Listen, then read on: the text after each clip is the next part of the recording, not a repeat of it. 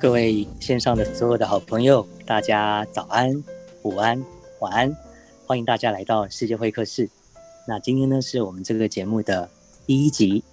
世界会客室这个节目呢，是 Clubhouse 上面的这个 Club 叫做国际村实验室，我们所这个主持的节目。那谢谢 Nico 大神，也就是桑妹，为我们带来这么适合当下的这个音乐。我是 Harry。那我们今天的 VIP guest，我们的嘉宾呢，Jacky，他来自台北，来自台湾，所以我要用台北的时间来报时。现在呢，在台湾的时间是二零二一年四月六日的晚上九点整。我们欢迎台湾之光、世界咖啡烘焙冠军赖玉泉 Jacky，Hello。Hi Harry，Hi，大家好，我是 Jacky，好久不见。嗨 嗨嗨。我觉得哈，这个我想是这样子哈，这个我们如果摊开地图，我们有很多种去解释地图的方式。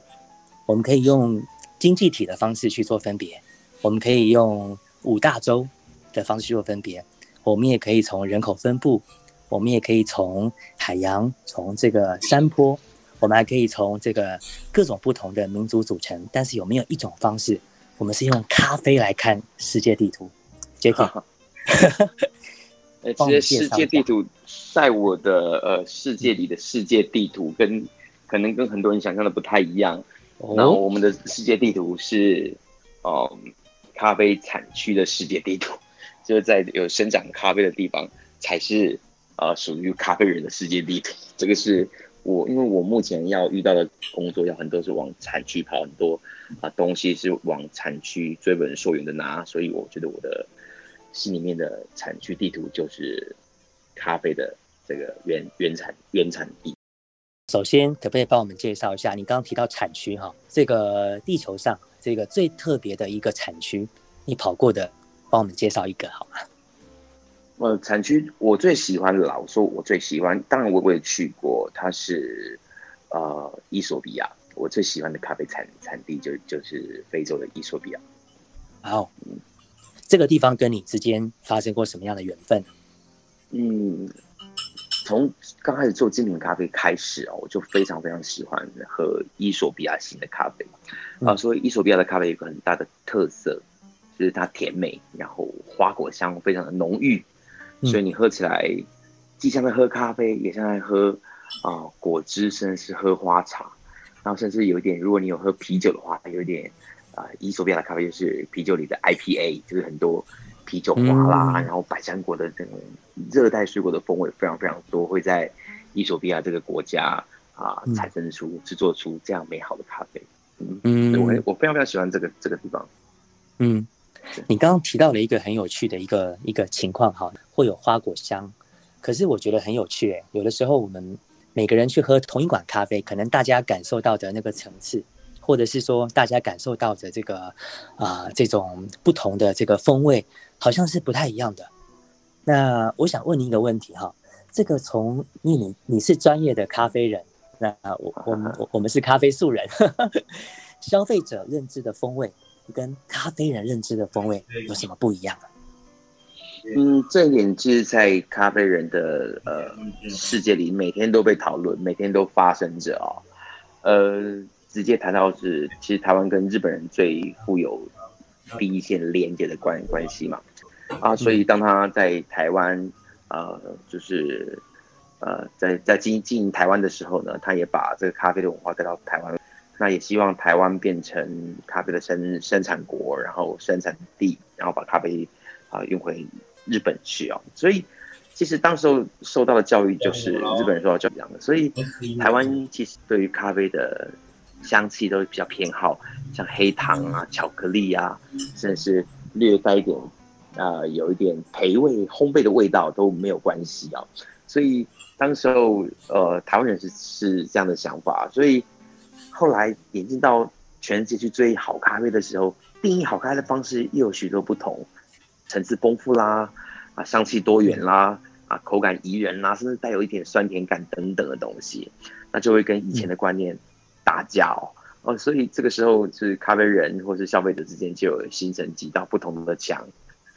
甚至有不同的见解对于咖啡来说，啊，所以说啊，我们说好的咖啡啊，它是丰富浓郁，但也可以是花香迷人，然后有水果水果香香气的。当然是不同的咖啡有不同风味，但是实际上咖啡就有分成基本上两两大类不同的人喜欢喝的东西：清爽型还有浓郁型。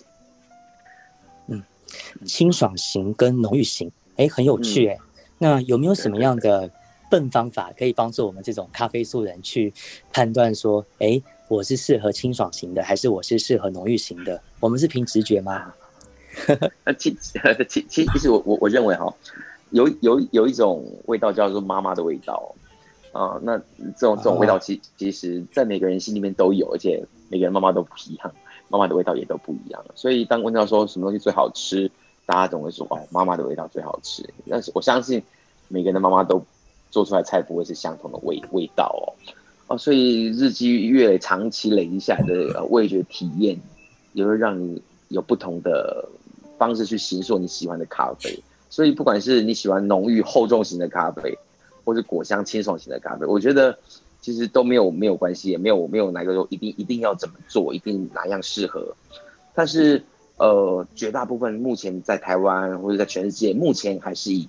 喜欢喝啊浓厚啦，然后香醇型为主。我觉得大概可以就是以 Starbucks 就是当成是主要的标的物，想象力，或是喝到伊利、l a v a z a 这样子意式老店啊老厂大厂所出品的咖啡，大概是这样的模样，这样的呃形式。我觉得大家都有喝过这样的东西，会比较容易去想想象。那另外一类呢，它属于清爽型，就是说，呃，现在我们在追求高分数，就是我们对于咖啡有一定的评价，啊，所谓的有一群受过训练的专业咖啡师，他叫做呃 Q Grader，就是 Quality Grader，就是替咖啡的品质做鉴定的鉴定人员，他们手下有一支笔，这支笔可以替咖啡打分数，全世界的咖啡师就是啊考过这个类型的咖啡师，像侍酒侍酒师一样。啊，他对每一款咖啡评价只能正负差两分，所以，呃，所以大家都说咖啡是客观或主观，其实有部分它是主观没有错，但是如果为它为它打分数，并且我们对于一个系统性的评分有信仰的话，那我们就会对它打出一个大家都我们这一群人认可的这个分分数，所以它叫做啊 Q Grader 打的分数，八十分以上我们叫精品咖啡。那八十分以下，我们就说 commercial 商业咖啡啊，就是就是可以不没不不必要求那么细致风味的咖啡，我们都叫商业咖啡。那所以精品咖啡就会带花香啊，带果香、核果啦、杏仁啊，甚至是有时候果干的味道都会在里面，让还没有喝咖啡，甚至是喝咖啡的人可以去找寻味道用的描述，就写在写在上面啊。所以我我我才描述什么是浓郁型的咖啡啦，什么是清清爽果香型的咖啡。可以借由这个东西去做陈陈述，所以呢，我们说清爽跟浓郁并不是完全是陪度，还有很多是来自于咖啡本身所要塑造，甚至是表现出来的风味。嗯，听你说说到这边哈，我才突然间好像有一个这样的感受，或是或是有一个这样的 idea 哈，好像我觉得常常有时候会有不同的 moment，我会特别想喝浓郁的咖啡，那有的时候呢，我会突然想要喝比较清爽、比较清淡的。这个是不是跟人的心情啊，跟人当下的状态会有关联呢？我我觉得这是一定的，因为，嗯，其实每一个人想要喝的咖啡，其实就是有不一样的时候嘛。像我自己也也一样啊。如果像说晚上我在家里，然后小朋友都睡了，然后我自己一个人坐在客厅里，然后留下最后一盏灯，啊，我我会我会煮一杯就是啊浓郁型的咖咖啡。然后放在旁旁边，然后看着他冒冒着烟，然后看着我的 Netflix，然后喝一杯大大的马克杯浓郁型的咖啡，我觉得整天的疲劳都会都会消消除掉。还有像我早上工作的时候呢，啊，我我我我我是喜欢喝清清爽型果香型的，每一杯下去，每一口都是惊艳，提升我的精神。所以，呃，我自己归纳起来啦，如果你不想让自己有太多的思考，头脑带太多思考，只想放松。那你可以喝一杯啊，叫生培，然后啊浓郁，然后厚实型的咖啡啊陪着你啊，你不用不用想太多，你就很很舒服，很依赖，甚至是没有任何的啊负担去享受这样一杯咖啡啊。早早上我们想要很多啊，在嘴巴在动，脑子也在动的时候，其实有时候嘴巴突然想，哎，这是草莓香吗？这是这是啊百香果的香味吗？还是这是什么样的味道？甜味啊，会在你嘴巴里闪过，你就会有有一种翻翻新啦，甚至精神精神上你会觉得特别有意思的这种感觉，所以整天早上都会觉得很有趣，就是带着一个趣味的感觉去上班，真的是遇到每一件事情，你就会觉得什么事都是有有趣的，保持新鲜感的。这是我自己喜欢不同的风味，在不同的时候啊，所以对我自己身体的感受这样子。嗯，听到你说到这边，我觉得好像我们是可以用咖啡来当做是一个开启生活的窗口，这种感觉哈。是是是，好，谢谢 Jacky 的分享。那哎，我刚突然发现发现一件事情，我发现我忘了用 Club 来开这个节目哈。Jacky，你看得到上面有一个小绿色的小房子吗？写国际村实验室还是没有？我刚才补进去。绿色的小房没有哎，好，看来是没有。好，没有关系。呃，欢迎大家来到世界会客室的第一集。那今天请到的是世界咖啡烘焙冠军赖一泉 Jackie。然后呢，啊，今天 Jackie 来到节目当中，要跟我们分享他自己的这个啊非常非常独特的人生旅程。好，他是 focus 在咖啡的身上。也欢迎大家追踪 Jackie，还有 Harry。那还有我们今天 support 我们节目音乐的 Nico 大神，那 Jacky，我接下来就要请你来跟我们来分享你的这个故事，就是你代表台湾去参加这个呃二零一四年的时候呢 W WCE 世界烘豆大赛，它这个是叫做呃是叫做 World Roasting Championship，好像被称作是咖啡界的奥林匹克，对不对？嗯，它是隶属在一个，就是一个世界大家做咖啡人都认可的一个比赛，叫做呃 World Coffee Events，就是咖啡赛事协会啊。他们底下有办几个几个比赛，那其中一个就就是你刚刚讲的，就是呃 WCRC，就是世界咖啡的烘焙大赛，这样就针对针针对于咖啡的比赛，咖啡烘啊烘焙的比赛，对。嗯，那你当时呢？我刚才有稍微去看一下你之前你你这个写过的文章哈，其实你当时完全没有想过你会拔得头筹，对不对？是，当时没有想过。其其实，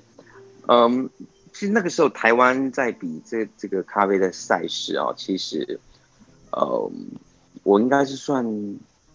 那一年啊，就是二零一四年台湾才开始拿到这个比赛的。奖项第一位是刘邦宇嘛，第二位就是我。然后我去的时候，其实当时我做咖啡已经做十五年了。那个那个时候，我从大学开始就开始就开始做。虽然很喜欢咖啡，但是总是没有看到啊台湾人，甚至是华华人哦，在这个国际舞台上就是拿过就是世界的奖牌这样。所以当时候。叫叫到我的名名字的当下，其实我自己是惊讶，而且是我我我想再清楚是不是我，到底是不是我？他说啊，冠军是 from Taiwan 的时候，其实我有点吓一吓一跳，到底是不是我这样子？啊，等到啊我的教我的我的我的教练跑跑上台，拿着拿拿着国旗跑上台的时候，我才说啊，确定是哇，真的是我，然后我才跳到台上去，然后所以其实当初其实。没有想到会是我这样，嗯，我觉得很有趣哈，就是每一个人都有自己独特的参与世界、参与世界舞台，然后参与参与这个这个时代的方式。有的人可能用文字啦，有的人可能用艺术啦，有的人可能用他的不同的专业啦，用医学啦，用科学啦，然后用甚至用一种态度啦，用不同的格局啊。而你是用咖啡。我其实很想问你的是，除了咖啡之外，你在这样的一场啊这么独特的赛事里面，你从其他的选手里面看到了什么？除了咖啡之外，嗯，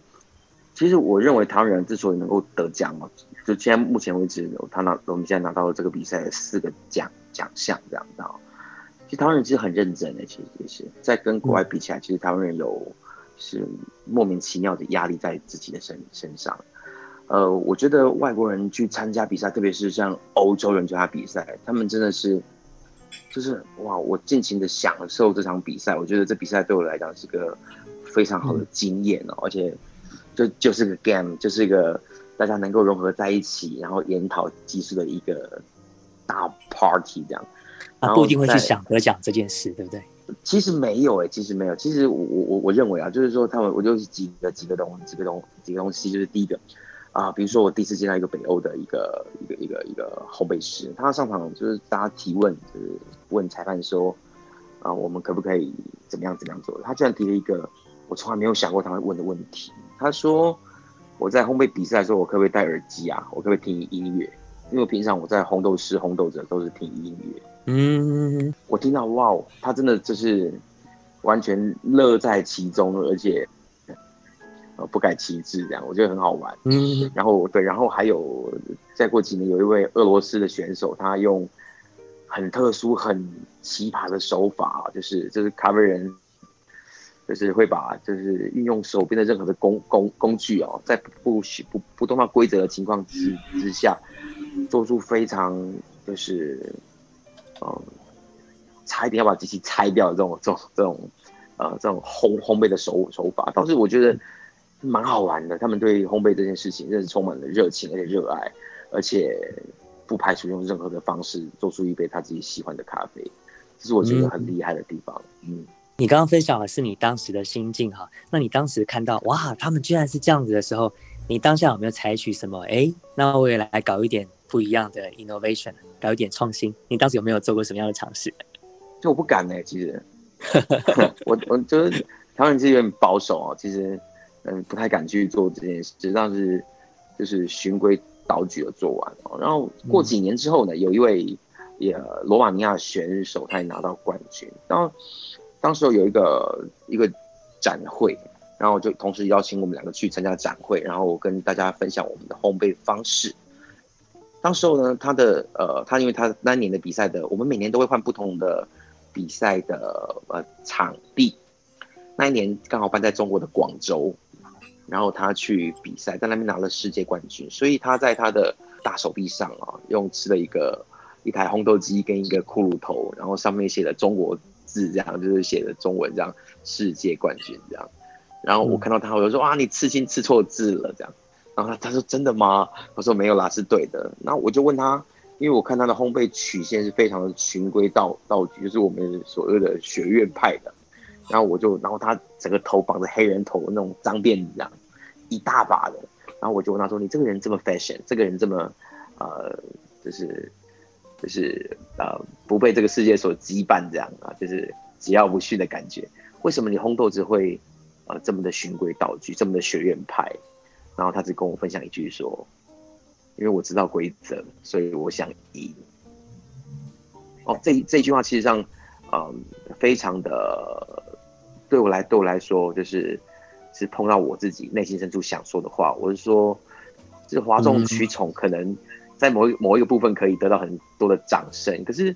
如果参加这种国际性的比赛，我觉得还是把自己准备好的东东西，安稳的，然后。准备到最好，表现在舞台上，失误最少，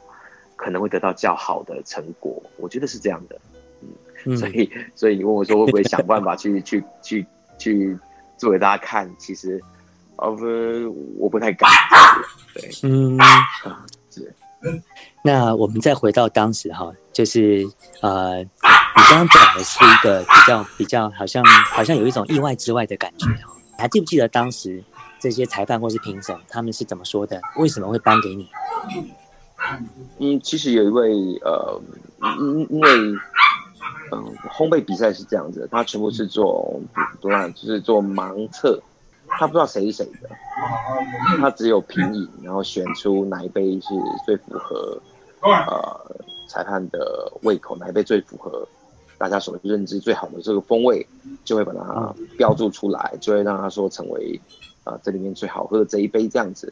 啊，所以呢，啊，所以呢，这个其实没有裁判知道那杯是我的，这样最后面揭晓的时候才会知道。当然，呃，那一次的的评审有一位是，其实有一位是台湾人，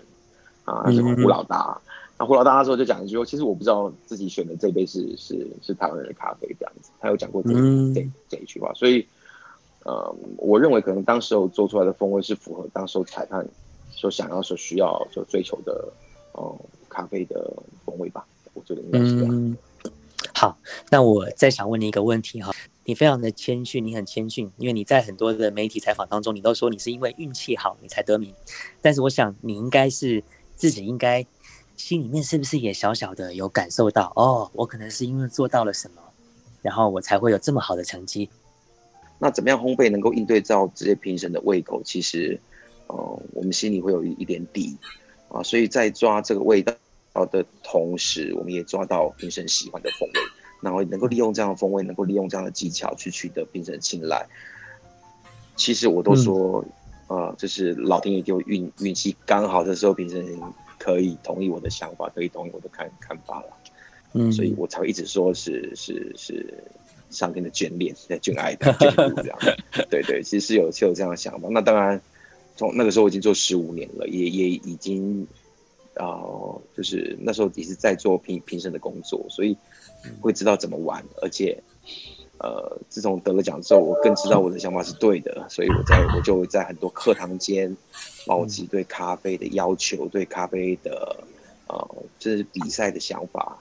跟大家做做分享。我觉得有有些东西还是蛮有用的，对对对，嗯。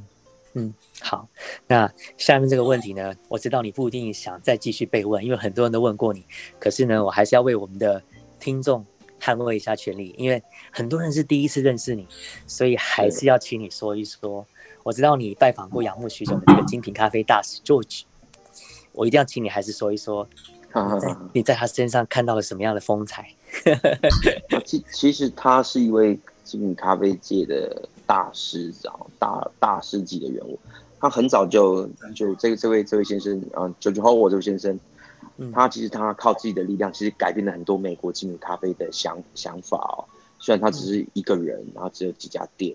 可是呢，他早期就很致力推广咖啡的这个风味在这里面。所以到了产区原产区，就是追本溯源，到产区找到好豆子之后，把它带回到他自己的。哦 t w a t 这个这样的一个他自己的公公司去，然后把它分享给他自己的顾客，嗯，哦，所以我不止在书上看到他，而且是喝到他自己生产出来的咖啡之后，其实我心里有莫名其妙的的的感受是，哇哦，它的呃风味描描述风味的描述，并不是呃就是虚无缥缈，而是跃然于纸上，喝一口这样子，它的东西。就会跑跑到现实生活，然后真的有，就是呃，真的有这些风味，真的有李子，真的有梅果，真的有什么东西啊？当然，肯亚里面很重要的就是黑醋栗，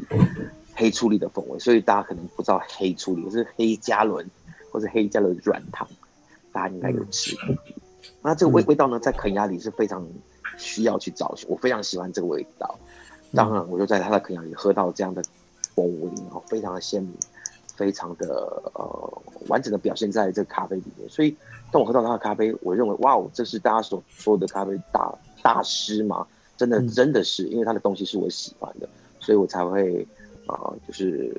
跟我住在美国，呃，现现在在泰泰国的一个弟弟，我们就直接啊到 Boston 去找他，然后 Mr. Juicer，然后开车进进去里面。然后问他说可不可以去找他，他居然答应我们，就是能够到他工厂去采、去访访问他，去看一下啊，所以我才驱车去他的工厂看到他。然后当时的他呢，在带着我去到啊他的工厂的内部，在烘豆的地方哦。你想想看，那时候是十年前，什么人会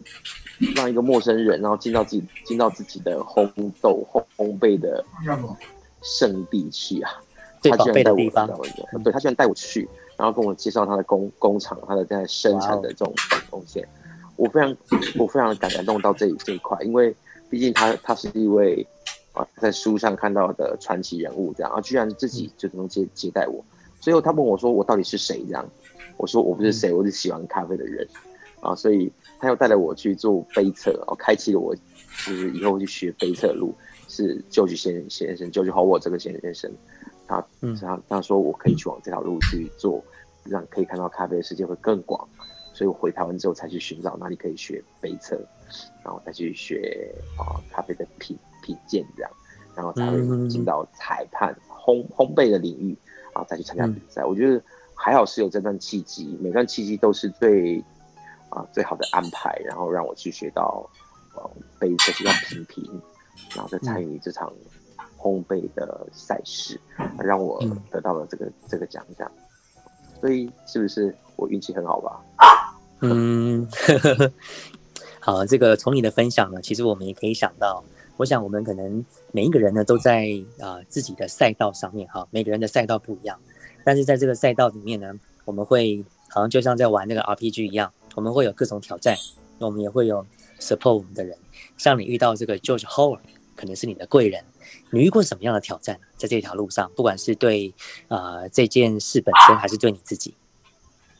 你说我无时无刻每天都在遇到挑战每每一天我踏出门的哪一步都有挑战，因为我现在呃大家都都说啊就就就是呃 Jacky 你得冠军之后你还想干干嘛这样？嗯，其实我每天都在想我还能够做些什么啊？当然我现在就是想要说我想把烘焙顾得更好，我想要有做到更安心的烘焙，哇，就是反正就是就是安心的烘焙需要一个很好的场地。啊，需要一个很好的设备，很好的机机机械机械设设备。嗯，那我想这些都是花钱，就是花很多的时时间去换来的。所以我现在开始盖工厂啊，我现在开始做呃合法的这个，就是台湾合就是合合乎食品法规，就是合法合乎食品法规的食品厂这样子啊，对，让我自己做的更更安心。那当然也对我消费者做到更好的保障。让他们知道我做我做的是每一件事是是是每一件事情都都有其道理，也能够对自己的东西负责任，这样啊，所以我才会又建立一个合法的食品工工厂。接接下来就要做出啊，就是较大量，然后品质较好，然后合合理价格的一个咖啡给给给我的朋友、我客人使用的。嗯嗯，所以我遇到的困难每天都会变得不一样。那我现在遇到的困难是我需要有很多的精力去做做我从来没有做过的事情，每一天都在做从来没做过的事情，是这样子的。嗯，烘焙师的这条路上面啊，你有没有跟你的这个不管是客户啦，或是你的粉丝啦，还是说你的这个咖友啊，这个你觉得你最令你难忘的一段互动的经验是什么？最后来帮我们分享一下。互动其实，呃，我自己啦，我我如果我跟我的烘焙机互动这一块，我我可以稍微稍微说一说一下很好玩的经验。烘焙机，烘焙机，我跟烘焙机讲话。那个时候呢，我我刚开始创创业，我用的是一台啊四百克的小型烘焙机。四百克有多小，你知道吗？就是一磅豆子一次烘不完，就是一锅里面烘不完一磅豆子这样。嗯啊，所以呢，那时候我我花莲的一个弟弟，我我的亲亲戚，为了跟我捧场，就跟我叫豆子叫了，哎哥哥哥哥，我我开餐厅，我要二十磅咖啡豆这样，然后他每个月都会跟我叫叫豆子。那时候我烘烘不完，你知道二十磅要烘二十五锅，二十五锅至少要烘五个小五五个小时才做得完这样，所以我每天只要呃下班回回回家就是。啊，下班的时候大概我们六六，我们咖啡馆开到六点，然后回家之后就是啊，先去吃个饭，个洗个澡，马上又回店里，就是烘烘豆子。啊，有有时候跟朋友聊天聊到十十点十点钟，那你就必须烘到晚上三点这样。嗯，然后然后那个那个那个时候就是常常会有这种这种情况，而且不只是他的单，还有其他人的单。然后我当然是很乐乐乐意啊，刚开始做做做店，有人可以给你单，给你生意多好啊。就拼命做，然后做到后来，你会忘记自自己为什么想要做，是想要赚钱，还是对这个工作是有热爱？那时候嗯忘记了，OK。所以有一天晚晚上三点多，我我我记我记我记我记得三点多，我好累，我把店收完，然后把豆子包完，然后我就打算骑车回家睡觉。就我家门我家的店门店门口发生那个有人持刀的凶凶杀案，这样哇。啊，那个被砍的人在我面，这这滚到我面前来，然后我看到灯绿了，我就骑车就我就走了，然后我就回家睡觉，然后路上还遇到警警察把我拦下来，问我说，呃有没有喝酒这样，我说我没有喝酒，我刚下班，然后就回家睡睡觉，然后早上起来的时候，我同事已经到了，他跟我说，哎，Jacky Jacky，我们昨天我们家那个斜转弯那个巷口那边发生有有有有人被砍哎，然后。我说然后警察拿了一把刀，问我问问我们有没有监视器。我说我们没没，我们我们那时候还没有装监视器。我说是不是有一把菜刀扁扁的这样子？然后他说你怎么知道？我说他在我面前砍的。然后我然后我然后我突然然后我我突然啊，我突然发现我怎么会说这么不是没有人性的话？就我怎么不知道那时候要报警呢？我那时候怎么什么都不管呢？嗯啊，就那时候我我才发现说啊，原来自己忘了生活，只忘了只只只记得生存，忘了生活这件事情。嗯，啊，就是说我可能这件事情虽然是你爱的，可是长时间在这里面工工作，早上八点钟要上上班，然后上到晚上三点，然后再去睡一下觉，然后又上班，你会发现你忘记什么是好东西，你忘记怎么样去享受这个东西，包括你的生活。啊，所以从那个时候开始，我才告诉自己说，其实我需我希望有有我需要有一点生活品质。我那个那个时候才会啊去买大型的烘焙机，也是从那一刻开始，我才有练习大型烘焙机的勇气，跟购买这个大型烘焙机的勇气。哦，那个那个那个时候才敢慢慢的去实现梦想，因为自己有更更大的设备，更稳定的。机器，然后呢，才有更多的时间可以去品尝，就是享受，就是真的是回回味自自己所做做出来的这个产嗯产品这样。对，所以这个是 你问我说跟人怎么互动，其实我我自己最大最大的感受是最大的不一样是跟啊烘焙机的互互互动，动到我自己 太小的烘焙机太累了，然后累累到自己忘忘了我自己这样。是是是。啊，不过你刚刚的这个分享，我觉得真的是超棒的。我觉得我们可能每个人都是，啊，都有自己喜欢的事情，甚至是为之愿意付出性命去拼搏、去喜欢它、去钻研它的事情。可是，其实我们最终要透过这件事情而做到的，其实还是去展现我们自己的价值。最终还是回到自己身上，我能够为这个时代，我能够为这个社会，我能够为身边的人带来什么？你刚讲的。呃，你在钻研咖啡的这条路上面，你可能钻钻钻钻，但是你可能钻到你身边发生的凶杀案，你都忘了要报警。然后你回过头来，现在你站在另外一个高度上，你看咖啡跟你那个时候看咖啡已经不一样了，对不对？其实没有，我是隔天我醒来，我说不能这样，怎么可以这么没听我没有到现在才知道，就我我很早知道不能不能这样，所以我一直提醒我自己说，嗯，自己喜欢一个东西，然后。呃，一一定要去去坚持。那坚持这个东西，如果很辛苦，这个坚持就不对等了。这对于辛苦这东西是不对的，因为你你对他是有抱怨，你才觉得他是呃坚持嘛。就跟很很多人说啊，减肥减肥就不能让自己饿到，因为一饿到自己就会不开不开心，然后是适得其反这样。所以我认为，呃，咖啡这件事我自己很喜欢，但但是。呃，如果能够对他保有热情、有热爱，事实上，我觉得这个事情才能够长久，也才能感染到你身边的人啊。所以我每我每次只要到到到店店里店里店里面，然后我总是会很开心的跟我店员说：“给我一杯咖啡。”嗯，然后店员说：“哎，你要喝你要喝什么？”你现在讲的这件事情呢，跟你刚刚在节目一开始的时候说的，你看到的那些来自北欧的这些这些朋友，他们参加咖啡烘烘豆烘豆大赛的那个心态跟态度，好像有一点异曲同工之妙，对不对？呃呃，应应该应该应该是说了，我觉得，当我们人就是很总，就是总是要哦，咖啡这东西是我的饭碗哦，这饭碗不能，这饭碗那当时候。我是战战兢兢的，如临深呃如临深渊，如履薄冰。一怕不小心这个碗碰破了，我这辈子想要靠咖啡吃饭这个梦想就破灭了。那当然，现在我现在觉得我做的还可以，我做的还不算差。当然，我心有余力，我可以把我自己的喜欢，这是我自己的，呃，我对自己生活的态度，也可以感染给我身边的员员工，是我的伙伴。我觉得这个是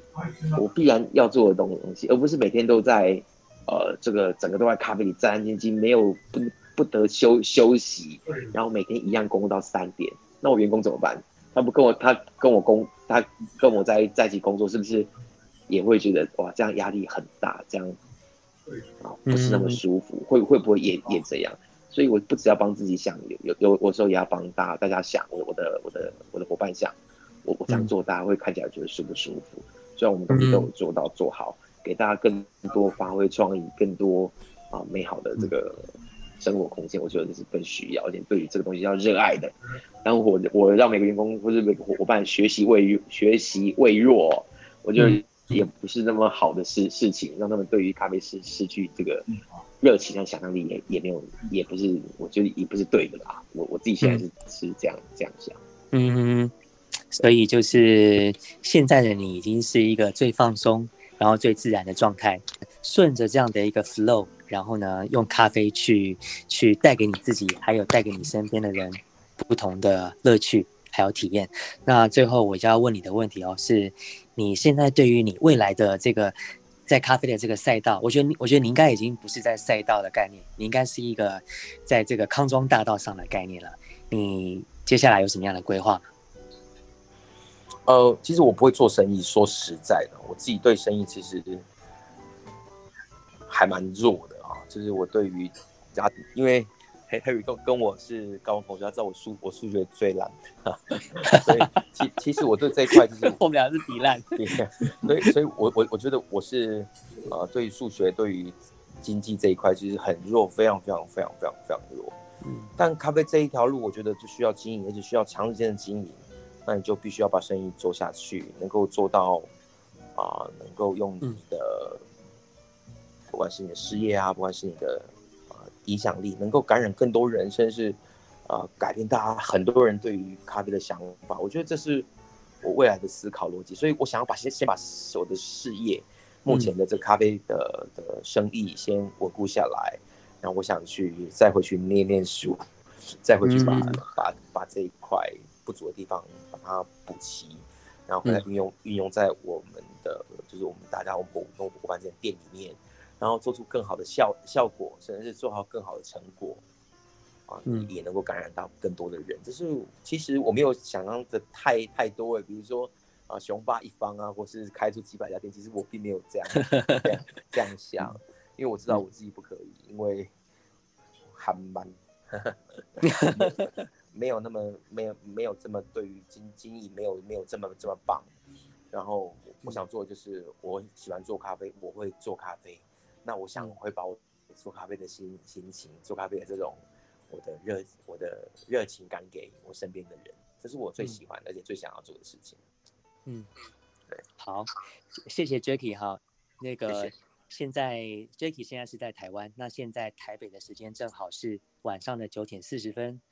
那我们节目来到尾声，那待会会开放举手让大家来跟 Jacky 互动。我想请，然后啊，谢谢啊，特别谢谢 Nico 大神，我们的商面。提供了这么棒的啊衬乐，可不可以请 Miko 帮我看一下有没有办法把 Club 加进来？哈，世界村实验室。那再次跟大家介绍呢，啊，国际村实验室是我们开在啊 Clubhouse 的一个 Club。那每一集我会采访这个世界级啊，或者说跟这个世界或者是跟呃全球有关的话题的这些影响力人物。那今天来到节目当中。